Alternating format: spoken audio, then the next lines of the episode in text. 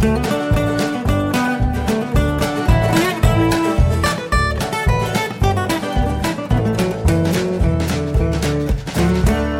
und herzlich willkommen zu Jörn Schars feinem Podcast Episode 279. Ich bin Jörn Schaar und ihr seid es nicht. Wie so oft in diesen Tagen fange ich mal an mit dem Corona-Update. Ähm, die Menschen werden zu sorglos. Ihr habt das vielleicht selber schon mal irgendwo mitbekommen, aber also jetzt fällt es mir auch tatsächlich doll auf, dass die Leute einfach zu sorglos sind. Am Montag habe ich Essen in unserem Lieblingsrestaurant geholt. Also bin ich da reingegangen, natürlich mit Maske und habe gewartet, dass ich dran bin und auf einmal höre ich von hinter mir jemanden sagen, ach Gott, Maske. Drehe mich um und sehe eine ältere Dame, wie sie hektisch in ihrer Tasche wühlt, weil sie ihre Mund-Nase-Bedeckung noch nicht aufhatte. Hab dann bestellt und mit der Dame am Tresen vereinbart, dass ich draußen warte, bis das Essen fertig ist und habe mich in Schatten gesetzt. Und während ich da ungefähr eine Viertelstunde gewartet habe, kamen mehrere Leute ohne Maske ins Restaurant. Einige von der Außenterrasse, um ihr Essen abzuholen, was zwischenzeitlich fertig geworden ist. Mindestens eine dieser Menschen ist an mir vorbeigegangen mit den Worten, also so an ihre Begleitung gerichtet, ach, schon scheiße, dass ich meine Maske zu Hause vergessen habe. Ist aber trotzdem ins Restaurant reingegangen. Anstatt einfach zu sagen, kannst du mir mein Essen mitbringen? Hast du vielleicht noch eine zweite Maske dabei oder ich hole meine Maske schnell von zu Hause. Und auch im Supermarkt neulich, gestern war ich einkaufen und habe Dinge gekauft im Einkauf, also halt so, so ein Einkaufszentrum, ja, kann man schon sagen. Also es ist halt ein großer Lebensmittelmarkt und dann äh, in dem gleichen Gebäude sind noch mehrere andere Geschäfte und davor ist halt so ein Gang, von dem die anderen Läden abgehen. Und ich war auf dem Weg nach draußen, mir kam eine Dame entgegen, die innerhalb des Gebäudes überhaupt erst anfing, ihre Maske aufzusetzen und kurz hinter ihr ein Mann, der seine Maske am Hals trug. Offenbar vergessen hatte, sie hochzuziehen aber das auch auf Ansprache nicht gemacht hat. Und das ist halt, also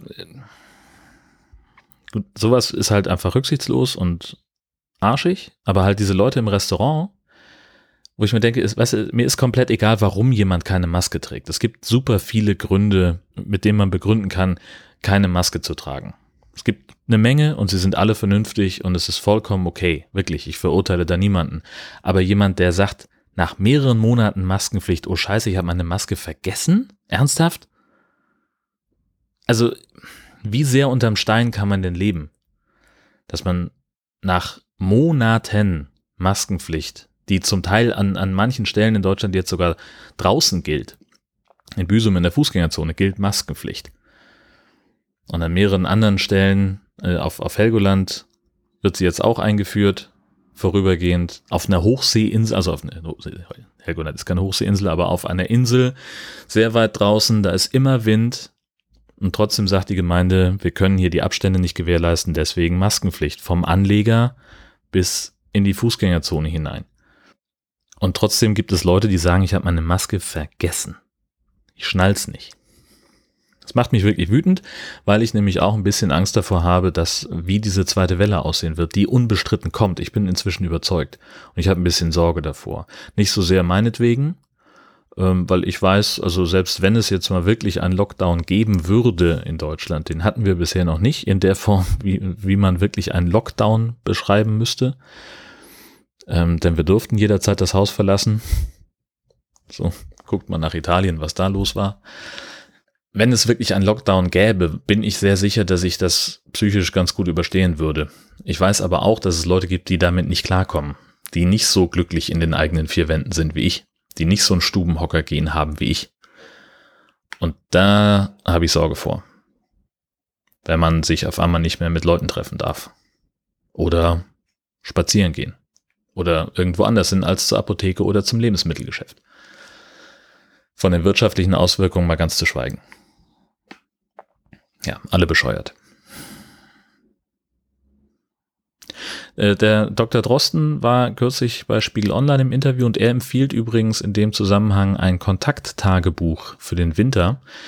Ähm, ich verlinke euch mal das Interview dazu. Äh, ich persönlich mache das schon seit Wochen. Wenn ich irgendwo Termine habe, mich mit Leuten treffe, dann schreibe ich mir auf, von wann bis wann ich irgendwo war, in welchem Zug ich gesessen habe, äh, welchen Bus ich genommen habe und wen ich dabei getroffen habe. Also von den Leuten, die mir persönlich bekannt sind.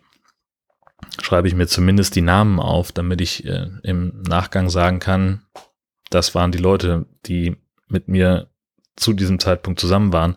Ich vermerke dabei auch Sachen wie, äh, den habe ich nur kurz gesehen oder äh, die und die auf Abstand oder mit dem und dem stand ich draußen noch kurz zusammen. Sowas in der Richtung. Ich werde das jetzt, glaube ich, auch ausweiten müssen für mein eigenes monkiges Seelenheil, dass ich sage, ich schreibe jetzt auch auf, in welchem Restaurant ich wann was zu essen abgeholt habe. Natürlich ist es so, dass ich, wenn ich irgendwo nur was abhole und dann draußen warte, dass ich dann im Restaurant keinen Zettel mit meinen Kontaktdaten ausfüllen muss. Halte ich auch für sinnvoll, aber trotzdem glaube ich, dass es schlau ist, sich das selber irgendwo zu notieren.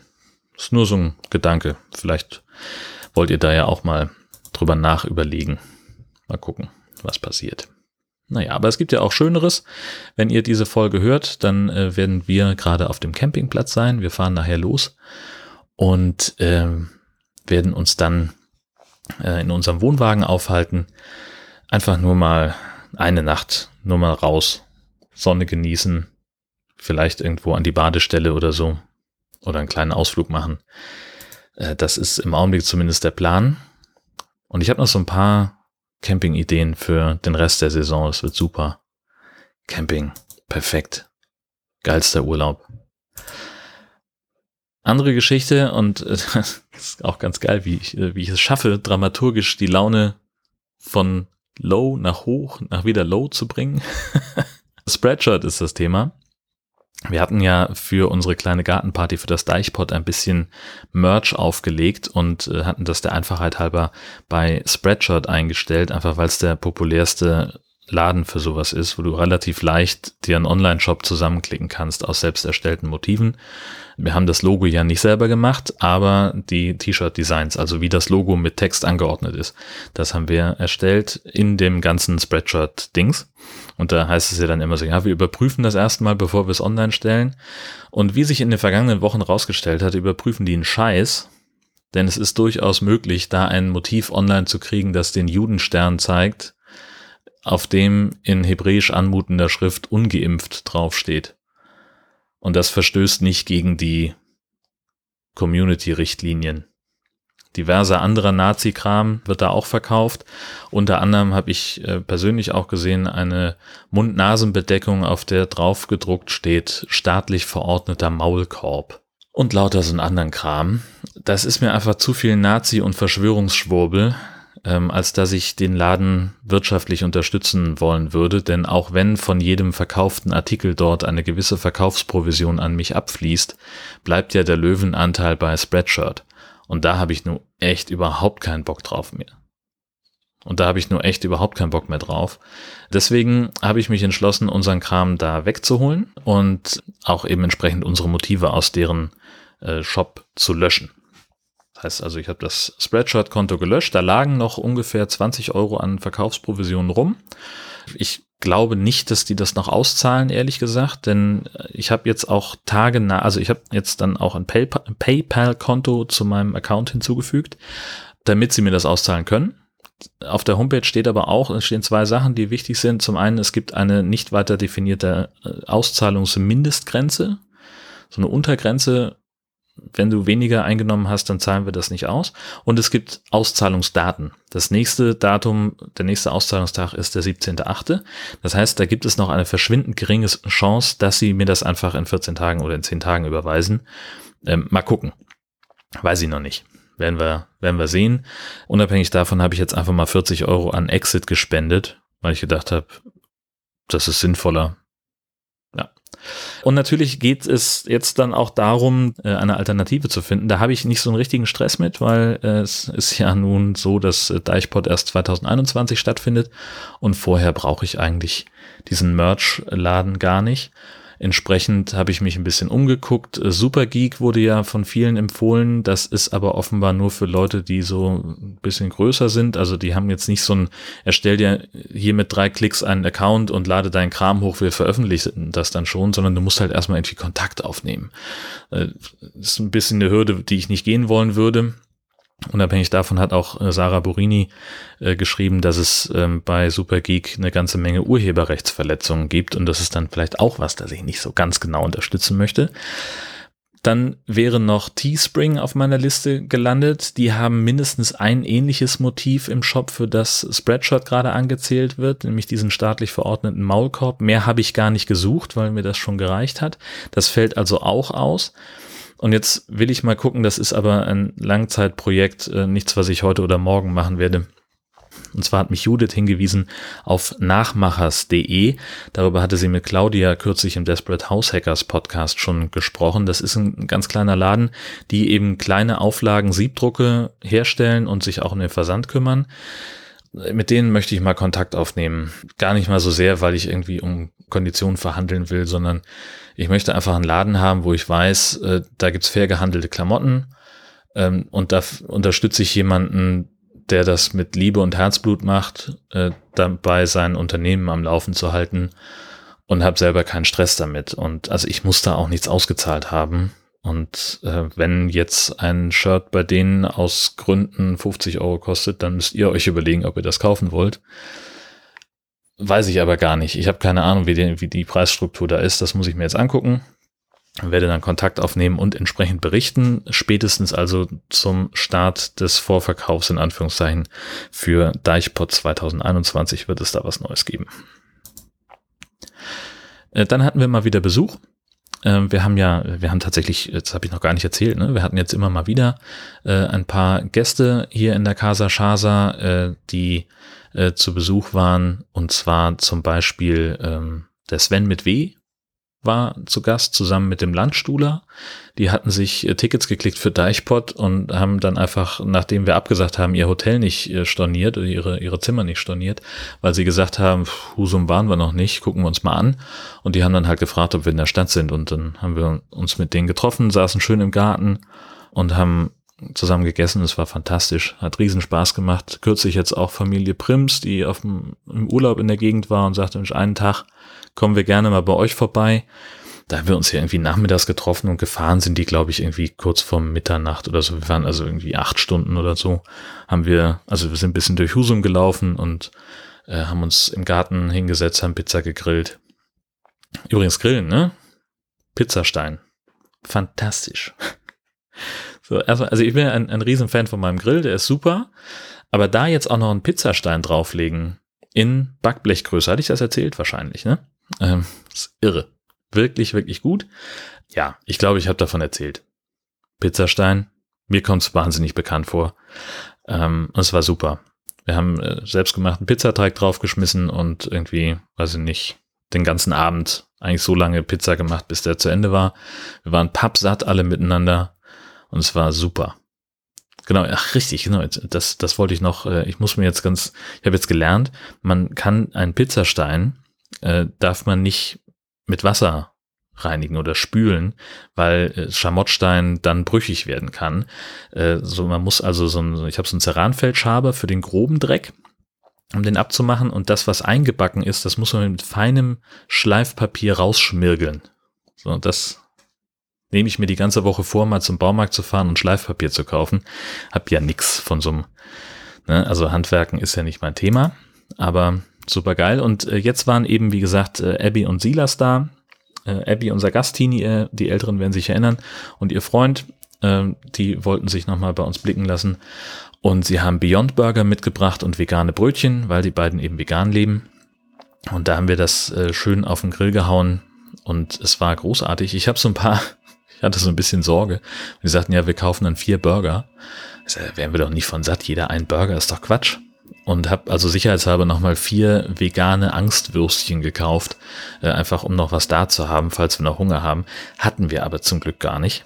Und es war tatsächlich so, dass wir wirklich pappsatt waren, nur von so ein bisschen, also ein Burger, er hat noch Kartoffeln gemacht und Salat, natürlich wie immer, ne? Man hat ja von allem immer zu viel und äh, man steht davor und denkt sich so, ah, ob das reicht. Naja, jetzt haben wir also noch diese vier Würste. Ähm, die werde ich dann jetzt wohl die Tage mal zubereiten müssen. Da habe ich, also es ist jetzt schon, finde ich jetzt schon schlimm. ich jetzt schon keinen Bock drauf, Würstchen zu essen. Ach Gott, ich armer Mensch, hab das nicht leicht. Äh, tatsächlich habe ich es wirklich nicht leicht, denn ich war zu Gast beim Och Menno Podcast. Entschuldigung. Ähm, auch Menno, äh, das ist ja Sven, der äh, quasi aus, aus Quatsch nur zum Trollen einen Podcast aufgesetzt hat und dann gemerkt hat, oh scheiße, ich habe ja Hörer. Jetzt muss ich den auch weitermachen. Jetzt macht er das schon ein ganzes Jahr. Es geht um Fails, also wo Leute versagt haben, äh, viel auch mit Militärbezug. Da war ich zur Geburtstagsgala zu Gast. Das ist auch schon eine Weile her, dass die Folge erschienen ist. Ich habe einfach nur vergessen, Bescheid zu sagen. Das sei hiermit nachgeholt. Und ansonsten, äh, wo wir gerade beim Thema Podcasten sind, ich habe unter der Motorhaube von Jörn Schaas feinem Podcast rumgeschraubt. Und zwar habe ich die Anzahl der Episoden im Feed beschränkt. Es gibt nämlich ein Feature, wo man sagen kann, ich möchte nur 50, in diesem Fall habe ich jetzt 50 ausgewählt, 50 Episoden anzeigen und am Ende dieser 50, da steht dann ein Link, weitere Episoden laden. Und der, der Trick ist, dass man damit also die, diesen, diese Feed-Datei kleiner machen kann damit sie einfach schneller geladen werden kann. Und einige Dienste haben ja auch äh, Größenbeschränkungen, zum Beispiel Feedburner, als es den noch aktiv gab. Ich rate dringend davon ab, Feedburner zu benutzen, weil das nicht mehr, man weiß nicht, wann der eingestellt wird. Aber die haben eine Größenbeschränkung. Also Feeds über 512 Kilobyte nehmen die gar nicht erst an. Deswegen möchtest du dein Feed so klein wie möglich halten. Und das geht grundsätzlich mit äh, diesen Paged Feeds, so heißt das. Und das habe ich jetzt mal eingerichtet für Jörn Schaas feinen Podcast. Offenbar unterstützen das nicht alle Podcatcher, zumindest AntennaPod, mein empfohlener Podcatcher tut das nicht. Ich kann also nicht sehen, ob das jetzt irgendwie Probleme erzeugt. Wenn das irgendjemandem unangenehm aufstößt, wenn das irgendwie, wenn da irgendwas nicht funktioniert, bitte einfach mal Bescheid sagen. Das ist jetzt mehr so ein Experiment. Jörn Schaas feiner Podcast ist da so das Experimentierfeld für alle anderen. Ob sich das vielleicht lohnt, äh, das woanders auch einzuführen. Insofern bin ich sehr an Feedback interessiert. Abgesehen davon bin ich der Meinung, dass Horst Seehofer als Bundesinnenminister zurücktreten sollte, bis das passiert oder bis hier eine weitere Folge erscheint, je nachdem, was früher stattfindet, wünsche ich euch eine fantastische Zeit. Auf Wiederjörn.